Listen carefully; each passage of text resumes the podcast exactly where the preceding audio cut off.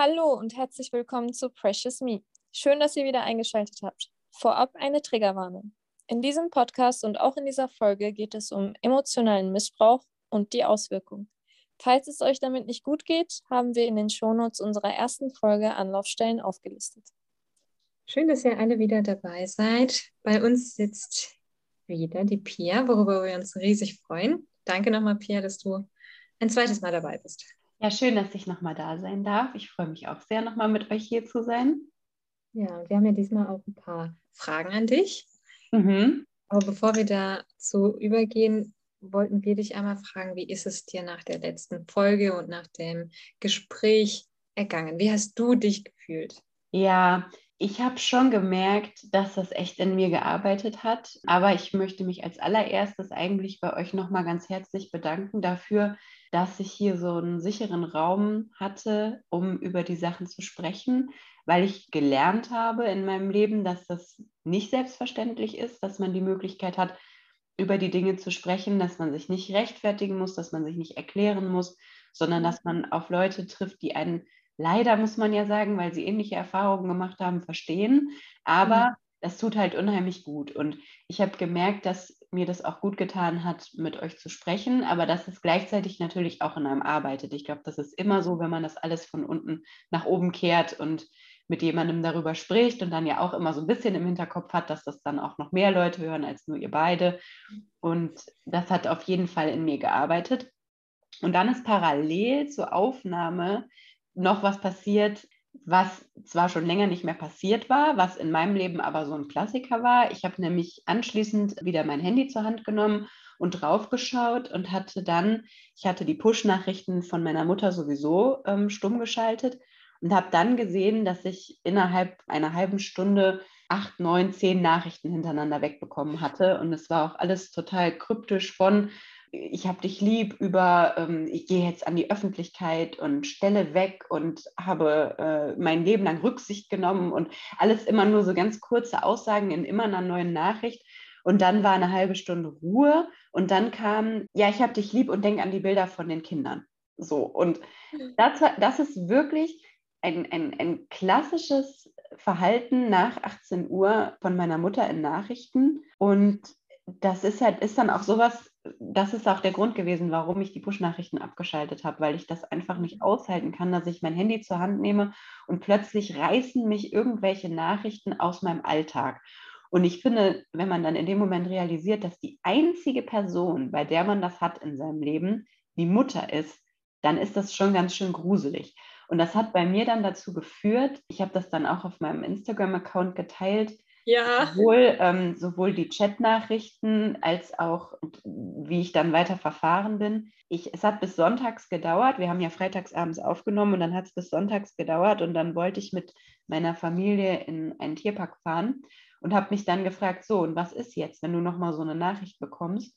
Und habe mich dann entschieden, meine Mutter zu blockieren auf beiden Messengern. Also sie hätte mich noch telefonisch kontaktieren können oder SMS schreiben, aber ich habe mich dann entschieden, sie zu blockieren, weil ich mich wirklich gefragt habe, warum ich mich dem noch aussetze. Zum allerersten Mal, glaube ich, in meinem Leben. Das heißt, in dem Moment, wo ich gerade mal ausgepackt habe, euch gegenüber, wie das alles so war, hat meine Mutter irgendwie, keine Ahnung, nennen wir es mal Zufall, mir geschrieben und daraufhin habe ich dann einfach beschlossen, dass ich sie blockiere, was für mich ein richtig, richtig, richtig großer Schritt war.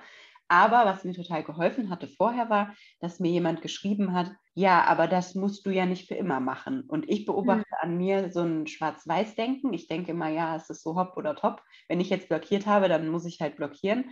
Aber nein, das stimmt ja überhaupt nicht. Wenn ich mich jetzt im Moment nicht damit wohlfühle, dann kann ich jetzt blockieren und morgen oder nächste Minute das wieder aufheben und gucken, ob ich mich damit wieder gut fühle. Und das war, ja, eine krasse Sache, muss ich sagen. Ich finde es total wertvoll, dass du das hier erzählst. Ich habe ja auf deine Nachrichten damals geantwortet, als du das gepostet hast. Ich finde es eh total spannend, wenn man so einen Einblick da rein bekommt, weil von außen, man erzählt das, aber wenn man das nicht so live erlebt, finde ich, ist das nochmal was anderes. Und deswegen fand ich das total spannend, dass du das gepostet hast. Und ich habe dich ja sogar noch gefragt, Pia, hast du eigentlich deine Antworten gelöscht? Weil mhm. da kein Zusammenhang für mich war. Ich habe es nicht verstanden. Und du dann ja gesagt hast, nee, nee, so schreibt meine Mutter. Ja. Also zusammenhangslos. Wo ich schon so dachte, boah, krass, das ist schon heftig. Und dieses wertvoll finde ich insofern, weil viele sind ja in diesem Konflikt, was mein Elternteil, hm, kann ich die blockieren, darf ich die blockieren, etc. Und dass du dann aber dir die Möglichkeit nimmst, auf dein Bedürfnis in dem Moment hörst mhm. und sagst, okay, für den jetzigen Moment will ich es nicht. Und dann blockiere ich sie eben. Und dieses Blockieren kann ja vielleicht ein Tag sein, vielleicht eine Woche, aber vielleicht auch länger. Und ich finde es so wichtig, dass man das selber kontrollieren kann, dass man da selber drüber entscheiden kann. Genau. Und dass dann auch vor allen Dingen mal die eigenen Bedürfnisse ja. an erster Stelle stehen. Ich habe neulich diesen Spruch gehört, irgendwie, da kam jemand an um seine Bedürfnisse über meine zu stellen. Finde den Fehler. Und dann habe ich erst gedacht, ja, hm, aber naja, passiert schon mal, bis ich gemerkt habe, nein, mhm. Bedürfnisse sind gleich viel wert und man darf seine eigenen Bedürfnisse auch gerne an erste Stelle stellen, weil mhm. in dem Fall ist es dann halt ein Interessenkonflikt. Meine Mutter möchte mir irgendwelchen Kappes schreiben und ich möchte das aber nicht mal mehr lesen, weil ich auch das eigentlich nicht aushalte. Ich habe halt hinterher, da muss man jetzt, also ich möchte nicht, dass der Eindruck entsteht, ich würde jetzt seit zwei Wochen auf Wölkchen gehen und mich freuen, dass ich meine Mutter blockiert habe, weil es mir dadurch mhm. besser geht. Ja, es geht mir auf jeden Fall dadurch besser, weil der Druck, dass plötzlich wieder so eine Nachrichtenflut kommt und ich durch irgendwelche Nachrichten wie zum Beispiel Stelle weg oder sowas getriggert werde, äh, ja. dann doch zu denken, oh Gott, meine arme Mutter, sie ist ja alleine und sie hat ja niemanden und ich muss mich mhm. um sie kümmern und so, sondern das, das ist wirklich, ich habe inzwischen herausgefunden, auch mit Hilfe von äh, einer Therapeutin, dass das ist einfach so ein unübliches Verhalten für mich, dass ich da jeden Tag mehrmals drüber nachdenke, mich frage, ob das richtig war, mich, mich selber komisch finde, dann wieder mhm. denke, ja, ja, war genau richtig, dann wieder denke, ach nee, das gibt dir jetzt besser auf und so. Also, und ich glaube, das ist das, was so viele Leute meinen mit, dass sich das erstmal so unangenehm anfühlt, mhm. weil das hätte ich vor, keine Ahnung, wahrscheinlich zwei Wochen und einen Tag noch nicht so gemacht. Und dann vor zwei Wochen habe ich es dann so gemacht. Ja, aber ich höre dann raus, dass du sie immer noch blockiert hast. Ja, Tatsache habe ich mir jeden Tag überlegt, ich könnte das ja aufheben und habe mhm. jeden Tag gedacht, nee, da fühle ich mich im Moment nicht in der Verfassung zu. Also wenn ich da auf meine Bedürfnisse gucke, auf die Bedürfnisse von ich, zwei kleine Kinder, Familie, alles, was sonst noch gerade so ansteht, vielleicht noch ein paar Dinge, die drumherum gerade los sind, sind gerade keine Kapazitäten da. Es hat mich nur daran erinnert, an deine Aussage von der vorherigen Folge, wo du meintest, ich setze, ich muss die Grenzen neu setzen hm. und meine Grenzen neu bestimmen. Das hat mich gerade daran erinnert, ich höre daraus, dass du Pia jetzt auch für dich selbst neue Grenzen setzen musst und das ja. dann auch durchziehst im Moment. So ist es. Also so fühlt es sich an. Und wahrscheinlich fühlt es sich so komisch an, weil ich ja Grenzen setzen gar nicht so wirklich gewohnt bin. Also über mhm. meine Grenzen wurde ja immer hinweggewalzt. Ja. Und ja, und jetzt versuche ich das. Und wenn ich so mit euch darüber rede, dann frage ich mich schon selber, warum ich mir denn dann aber gleichzeitig vorwerfe, warum ich mich nicht super gut damit fühle, wenn ich was mache, was für mich komplett neu ist. So wie Bungee Jumping oder sowas. aber weißt du, was ich mir gedacht habe? Grenzen ziehen ist Arbeit, das ist Mühe. Ja. ja. Das ist deswegen wahrscheinlich schwieriger und vor allem, wenn du ja Sachen machst, die du vorher nicht gemacht hast und die dann auch noch ja so ein bisschen unangenehm verknüpft sind, ist es echt, also es hört sich so leicht an, ich zeige Grenzen, ich blockiere, mhm. aber es ist wirklich mhm. schwierig, das auch emotional mitzumachen und das aufrechtzuerhalten, weil ja. wir das ja nicht gewohnt sind. Genau. Und deswegen ist es uns schwer und ich denke, das, das ja, mir fällt es ja teilweise auch noch schwer, Pia. Also ich hätte ja erzählt, dass ich zwar nicht im No-Contact bin, aber versuche so wenig wie möglich in Interaktion mit meinem Papa zu gehen. Aber wenn dann die Interaktion da ist und ich Grenzen setzen muss, ist es einfach unangenehm. Weil ich weiß, was dann nochmal für eine Walze hinterherrollen kann. Ich glaube, das ist auch noch meine Sorge. Ich ziehe die Grenze zwar auf, das ist schon anstrengend. Ähm, ich weiß aber nicht, was mein Papa mit dieser Grenze macht. Mhm. Ob er sieht mhm. wahrnimmt. Keine Ahnung. Ja, das stimmt. Das ist bei mir, glaube ich, auch der Grund dafür, warum ich das nicht gesagt habe. Also ich habe jetzt nicht geschrieben, so, und weil ich mir das alles nicht mehr durchlesen will, blockiere ich dich jetzt oder so, sondern ich habe einfach stillschweigend blockiert und nichts mhm. dazu gesagt. Und habe mir dann gedacht, naja, wenn jetzt noch irgendwas Weltbewegendes wäre, dann kann sie zum einen äh, meinen Mann kontaktieren und zum anderen mhm. äh, gibt es ja noch die Möglichkeit, mich anzurufen oder eine SMS ja. zu schreiben. Also Stimmt. was man sich da auch für einen Quatsch erzählt, ne? dass man denkt, oh Gott, jetzt habe ich meine Mutter bei den Messengern blockiert. Was ist, wenn sie jetzt irgendwas Wichtiges schreibt? So. Ja. ja. Also wenn es wirklich irgendwas Wichtiges wäre, dann würde es wohl ja. Möglichkeiten geben, in Kontakt zu treten. Und andererseits denke ich dann aber auch gleichzeitig, naja, scheint ja auch nicht so wichtig zu sein, wenn man nur mal bei Messengern schreiben kann. Ne? Wenn, mhm. man, wenn man nicht mal schafft, irgendwie anzurufen oder mal vorbeizukommen oder so. Also nicht falsch verstehen, nicht, dass ich das wollte. Aber so ein bisschen ist da auch noch dieses kleine Mädchen in mir, die sich denkt, ja, aber kommt die Mama denn jetzt mal und guckt mal mhm. nach mir? Oder ruft die mich jetzt mal an oder, oder nimmt die überhaupt irgendeine Hürde in, an, in Anlauf oder, oder passiert gar nichts mehr irgendwie. Ne? Man möchte einerseits nicht, dass was passiert, aber andererseits denkt man, ja, ist auch schon, ist auch schon einfach irgendwie. Ich höre so ein bisschen den Wunsch raus, gesehen zu werden. Ja, auf jeden. Fall. Da würde ich gleich auch noch bei der Beantwortung unserer Fragen. Ach ja. vielleicht, vielleicht schwenke ich direkt zu den Fragen. Perfekt.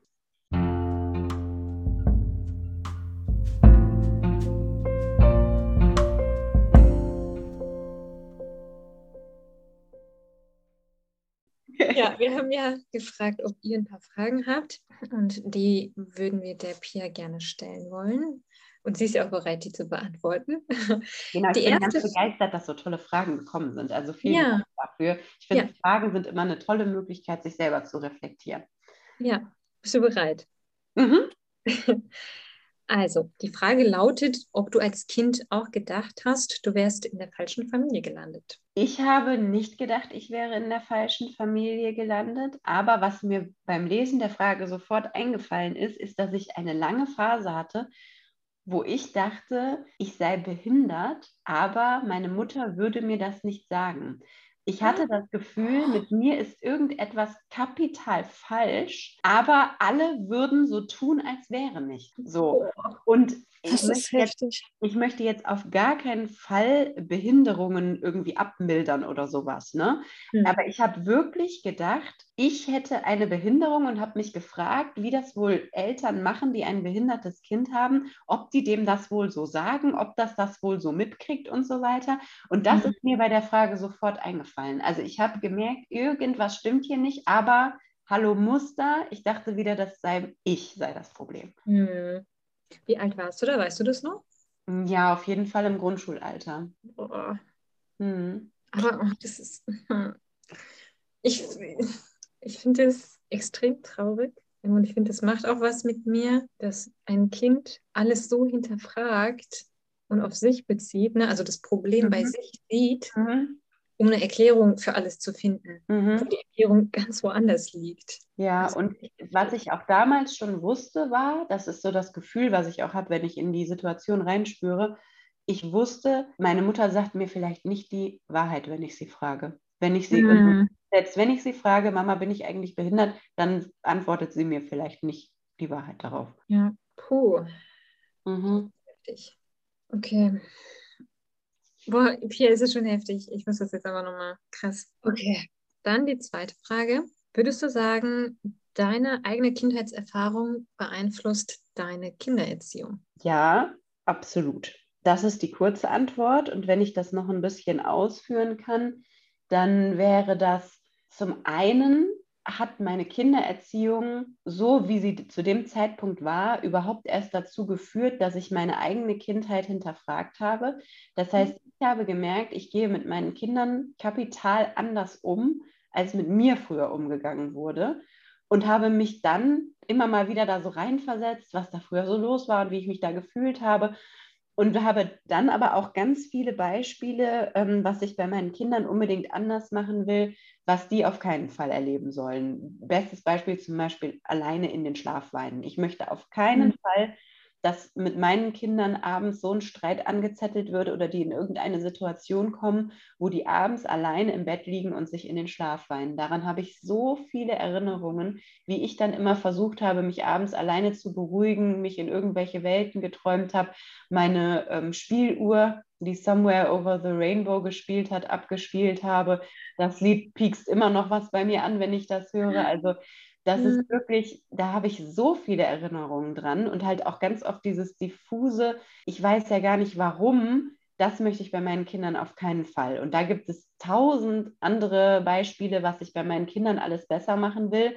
Allerdings, also mein Mann hält mir da manchmal den Spiegel vor mhm. und er sagt halt immer, ja, du musst aber auch aufpassen, dass du jetzt nicht versuchst, in jeder Sekunde absolut alles besser zu machen. Und ich folge bei Instagram zum Beispiel auch vielen so Elternaccounts und dann kommt da immer, Kinder brauchen keine perfekten Eltern und man darf auch mal was mhm. falsch machen und so. Und da bin ich schon auch echt streng mit mir, wenn ich dann doch mal irgendwie übermüdet war oder was auch immer. Aber was ich dann zum Beispiel auch mache bei meinen Kindern, womit ich überhaupt kein Problem habe, das sage ich ganz stolz, ist, ich entschuldige mich bei denen. Und das ist was, mhm. was meine Mutter zum Beispiel nie konnte.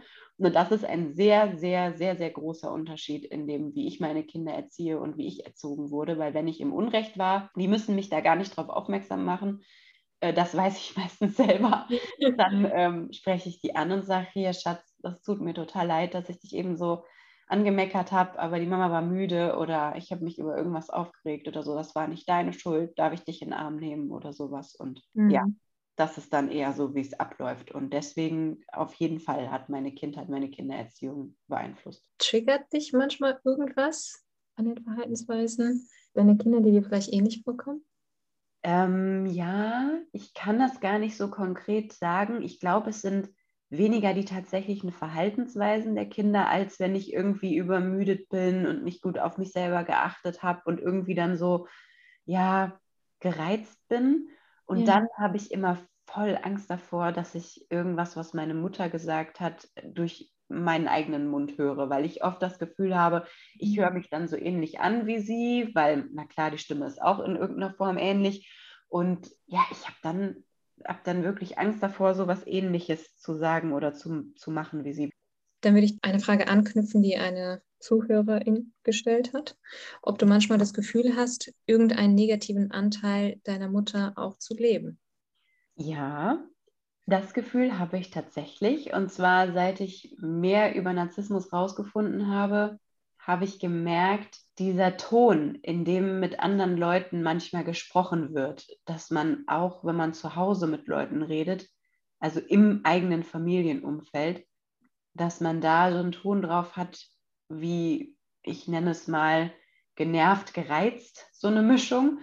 Und das werfe ich mir auch oft vor. Das ist was, was mein Mann auch anspricht. Aber ich versuche ein wenig milde mit mir zu sein, weil wir waren nur zwei Personen zu Hause und ich habe, bis ich 18 war, zu Hause gewohnt. Und das war der Ton, der da vorherrschend war. Das muss man sich dann halt erstmal auch wieder abtrainieren. Hm. Aber merkt dein Mann oder spiegelt er dir, dass du in dem Ton mit dir redest?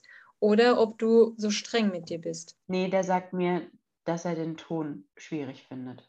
Aber da habe ich eine Frage, weil bevor du ja realisiert hast, be beziehungsweise andersrum, hast du das vorher schon bemerkt, dass du in diesem Ton mit anderen redest? Oder ist dir das erst aufgefallen, nachdem du über Narzissmus aufgeklärt wurdest? Weil dann hat das ja unterschiedliche Auswirkungen auf dich, weil bei ersterem könntest du dich ja persönlich angegriffen fühlen, wenn jemand dich und deine Art zu reden mhm bemängelt, kritisiert oder rückmeldet. Das ist ja nochmal was ganz anderes und dann reagiert man ja auch anders drauf. Und bei letzterem ist das ja eher wie so eine Warnung, weil du sprichst ja auch schon so ein bisschen von Angst und Sorge, so zu sein wie Mama. Ja, dann habe ich gedacht, okay, stimmt, bin auch irgendwie genervt oder hm, okay. gereizt oder so. Ja, natürlich gab es auch die Tage, wo ich gesagt habe, nein, stimmt überhaupt nicht, ich habe ganz normal mit dir geredet und äh, war überhaupt nicht so und so. Äh, das gab es auch, aber im Grunde war das dann so ein Ja, stimmt. Okay, das sind wieder beide Anteile, ne? Also du hast ja auch selber gesagt, dass du dann vieles auf dich genommen hast oder die Schuld, so in Anführungsstrichen, war mhm. irgendwie mein Fehler oder ich habe irgendwas falsch gemacht oder das liegt an mir. So, okay, spannend. Mhm. Da könnte man eigentlich direkt anknüpfen, ob du mit der Frage, ob du ähm, von deiner Mutter aus da überhaupt mal mit konfrontiert wurdest. Mhm. Ja. Also meine Mutter hat mich nie konfrontiert. Da muss ich allerdings auch sagen, was mir diese Woche erst aufgefallen ist. Ich hatte ein sehr nettes Gespräch bei Instagram mit jemand und da ist mir zum ersten Mal aufgefallen, dass ich meine Mutter auch nie direkt konfrontiert habe mit etwas. Also ich habe zum Beispiel nicht gesagt, warum benimmst du dich gerade so und so oder warum hast du mich jetzt beleidigt oder irgendwie sowas, sondern wenn, dann habe ich das auch nur so unterschwellig, irgendwie so nach dem Motto, das muss sie doch jetzt selber gemerkt haben oder sowas. Mhm. Und tatsächlich bin ich von ihr halt auch nicht konfrontiert worden. Ich weiß, es gab eine Situation, wir haben hier als Familie Hilfe gebraucht und sie war irgendwie nicht greifbar.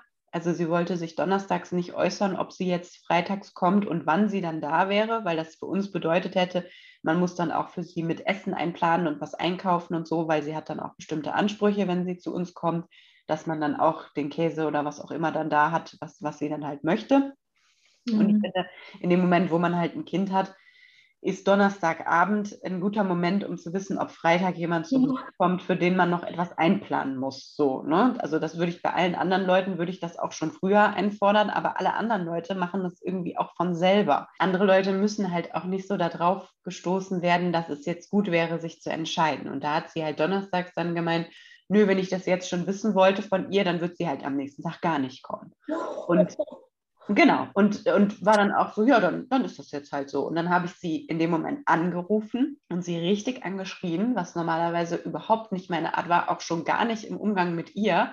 Und habe halt ihr gesagt, dass es nicht immer nur um ihre Bedürfnisse geht, mhm. dass wir Hilfe brauchen und sie kommen soll und mal gucken kann, wie sie uns unterstützen kann und so. Und dann war es aber so, dann hat sie das tatsächlich gemacht. Sie ist dann doch vorbeigekommen, hat mir aber noch 93 Mal vorgehalten, dass ich sie ja angeschnauzt hätte und nicht, dass sie dann von, von mir wieder so angeschnauzt würde und äh, sie hätte ja so einen auf den Deckel gekriegt und so würde sie mich ja auch gar nicht kennen und ich sei ja, sei ja so, so, so merkwürdig und ich müsste mal wieder öfter mir was kaufen oder zur Massage gehen, damit ich mal wieder ein bisschen mehr ausgeglichen wäre und sowas.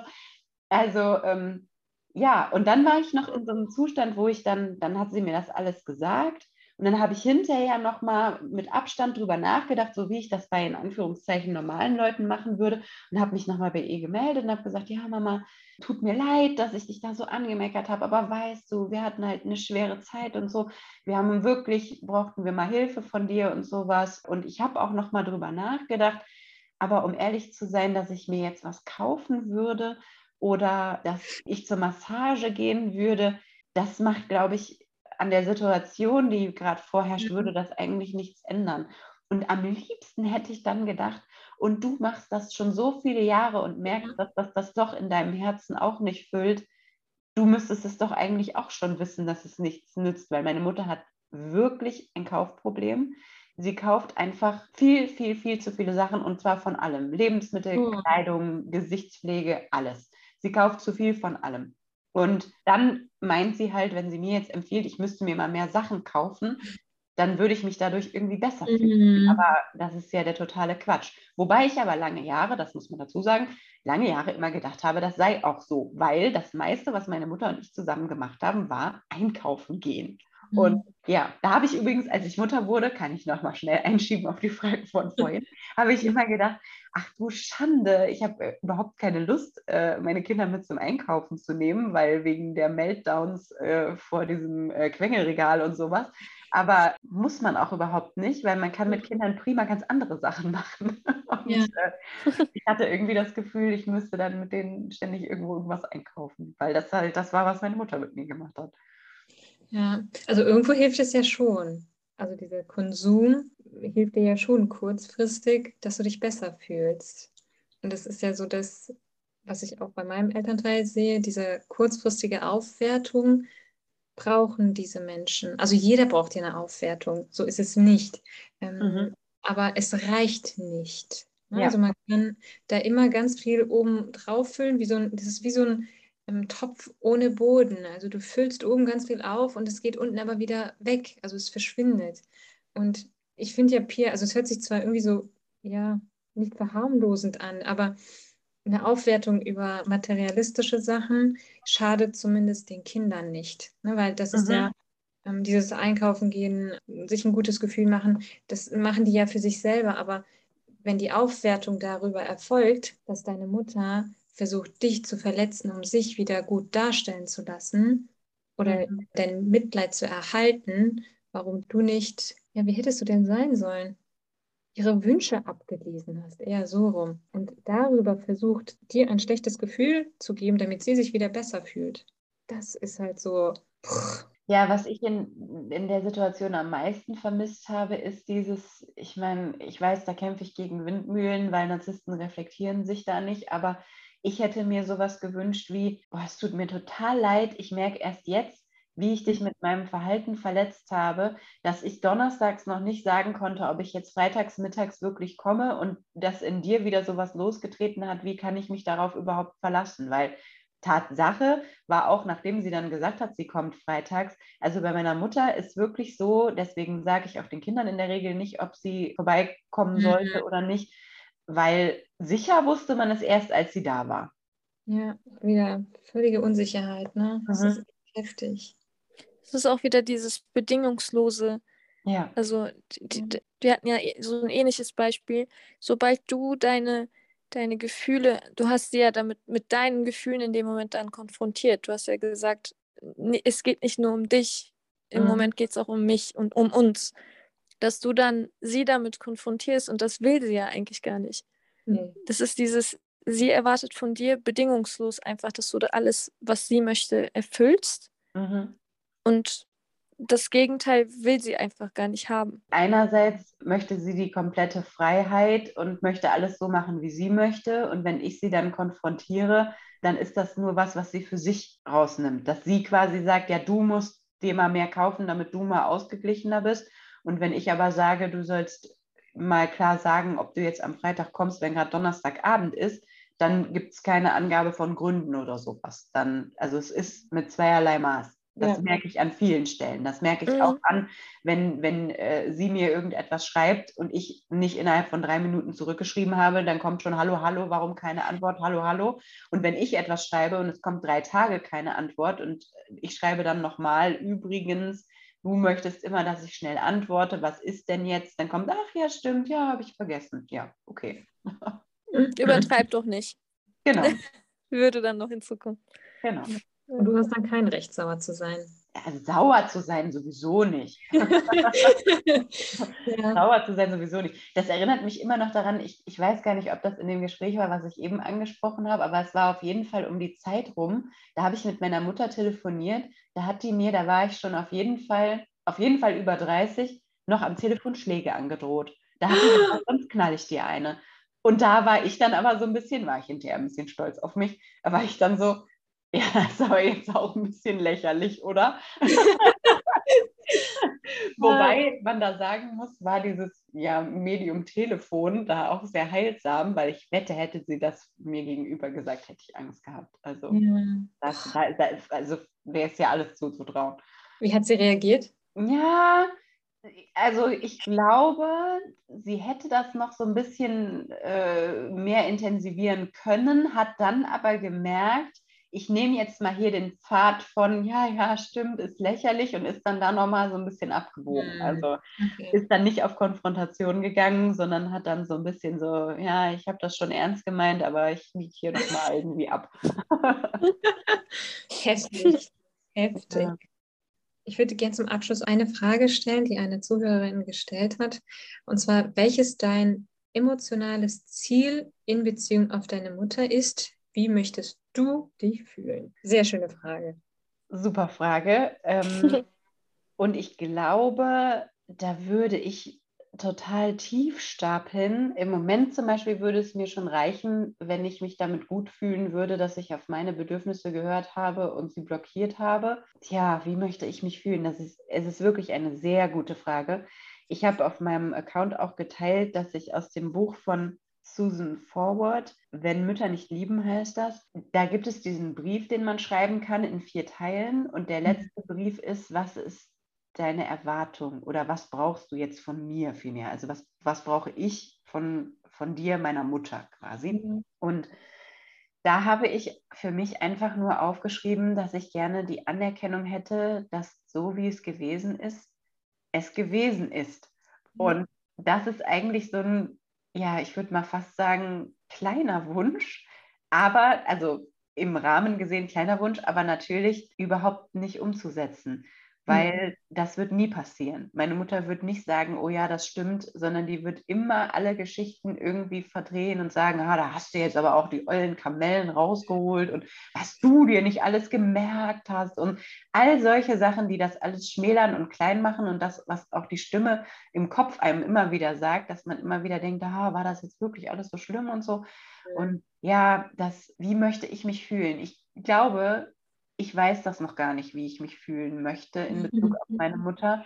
Aber ich möchte mir den Raum lassen, dass es so sein kann, dass ich sage, ich habe keinen Kontakt mehr zu ihr und damit fühle ich mhm. mich nicht gut, weil ich mich nicht mehr schuldig fühle, weil ich mich nicht mehr verantwortlich fühle, weil ich das Gefühl habe, ich darf meine Bedürfnisse an erste Stelle stellen und immer in dem Moment, wo die mit dem kollidieren, was sie möchte, sind meine Bedürfnisse mir wichtiger und sie hätte ihr Leben so gestalten können, dass es ihr entspricht und dass sie nicht in irgendeiner Form da auf mich angewiesen ist, in, ja, mit Hilfe bei was auch immer. Und das ist dann in dem Punkt nicht mein Problem. Und dass ich halt sagen kann, die Person ist, auch wenn es meine Mutter ist, auch wenn es meine Familie ist, ist der Kontakt für mich nicht gut, weil es mir einfach Energie raubt, die ich sowieso schon nicht habe im Moment. Und von daher, ja, also super Frage. Ich werde da sicherlich noch lange drüber nachdenken und vielleicht komme ich irgendwann zu der Antwort. Aber jetzt im Moment ist es einfach, ich möchte mich gerne mit den Grenzen, die ich setze, gut fühlen. Ja, das ist auf jeden Fall Arbeit. Das ist mühselig. Ähm, ich glaube, das ist auch nicht so ein gerader Weg. Das ist so mit Aufs und Abs. Mhm. Und auch mit Rückschlägen zwischendurch. Aber ich finde, es ist wichtig, sich auf den Weg zu machen. Und manchmal zeigen sich dann dort neue Wege und ja. neue Möglichkeiten. Und das ist einfach sehr, sehr wertvoll für die, für die eigene Entwicklung, für die eigene Heilung.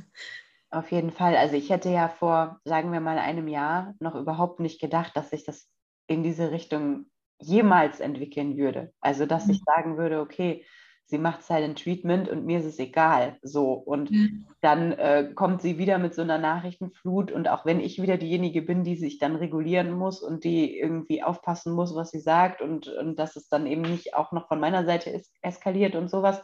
Aber dass ich dann sage, okay, dann ist eben eine Option blockieren. Hätte ich nie mhm. gedacht. Und von daher kann man wahrscheinlich die Frage jetzt auch noch nicht beantworten. Nur für heute. Ich könnte ja sagen, so super therapeutisch, wie siehst du dich oder wie sehen wir uns in fünf Jahren? Uh. Aber ich, ich lasse die Frage einfach mal so im Raum stehen. Ich finde es mal wieder total informativ. Ich finde es bewundernswert auch, dass du da so offen auch drüber reden kannst. Und ich fühle mich geehrt, wir uns geehrt, dass du das mit uns teilst. Ja, und auch, also ich finde, es ist ein total tolles Kompliment, auch rückgemeldet zu bekommen, dass dieser Online-Raum für dich ein sicherer Raum ist. Ja. Ja, wo man sich gegenseitig austauschen kann. Ich hoffe, also andersrum, ich denke, wir können dir das Gleiche zurückgeben. Auf ähm, jeden Fall. Wir können da auch sehr offen drüber reden und haben auch das Gefühl, ähm, dass du da ja, sehr verständnisvoll bist, dass du sehr gut nachvollziehen kannst. Und ich meine, wer hätte gedacht, dass man sich mal so kennenlernt? Ne? Ich meine, wir kennen uns ja. eigentlich nicht. Genau. Nur über, über, über den Narzissmus oder die narzisstische Persönlichkeitsstörung. Ja, und das Krasse ist ja auch, dass wir irgendwie den ganzen Rest aussparen, jetzt mal vielleicht noch bis auf die Berufe. Und dass das so runtergebrochen ist auf, also sagen wir mal, wir würden uns jetzt auf einer Party kennenlernen. Wann wäre der Punkt erreicht, an dem wir herausgefunden hätten, dass wir jeder unterschiedliche Erfahrungen mit Narzissmus gemacht haben. Und so ja. ist es so, bam, wir treffen ja. uns und sprechen darüber stundenlang. Ja. Das ist schon krass, ja.